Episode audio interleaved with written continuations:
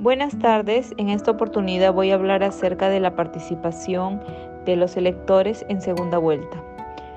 Liz Barrera, especialista de la Dirección de Fiscalización del Jurado Nacional de Elecciones, informó que el domingo 11 de abril del presente año, menos del 50% de las mesas de sufragio a nivel nacional se habían instalado según lo programado.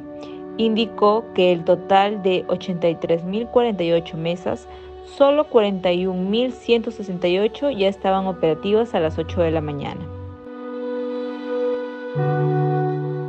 Barrera refirió que los supervisores del Jurado Nacional de Elecciones, repartidos en todos los puntos del país, reportaron que el principal problema es la ausencia de los miembros de mesa, quienes fueron citados desde las 6 de la mañana.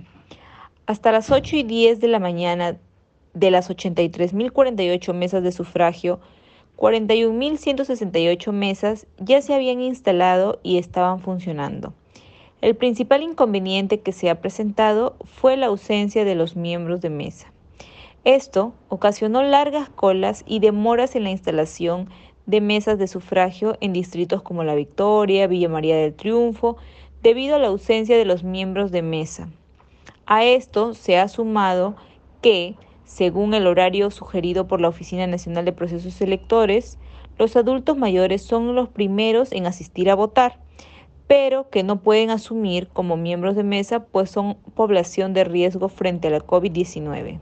A esto sumado que, según el horario sugerido por la Oficina Nacional de Procesos Electores, los adultos mayores son los primeros en asistir a votar, pero no pueden asumir como miembros de mesa, pues son población de riesgo frente a la COVID-19. La jornada electoral duró 12 horas y de acuerdo con el artículo 17 de la Ley Orgánica de Elecciones, para ser elegidos presidente y vicepresidentes de la República, requieren haber obtenido más de la mitad de los votos válidos sin computar los votos viciados y en blanco. Como en las elecciones del 11 de abril, ninguna de las 18 fórmulas presidenciales que participaron obtuvo esa cantidad de votos, se debió realizar la segunda vuelta electoral.